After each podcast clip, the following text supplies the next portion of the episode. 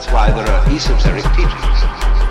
But on the other hand, there is another opposite extreme, uh, which is not realizing that the show is a show. You know in your heart of hearts that it's only a movie. And yet you contrive to some degree to forget this while you're there.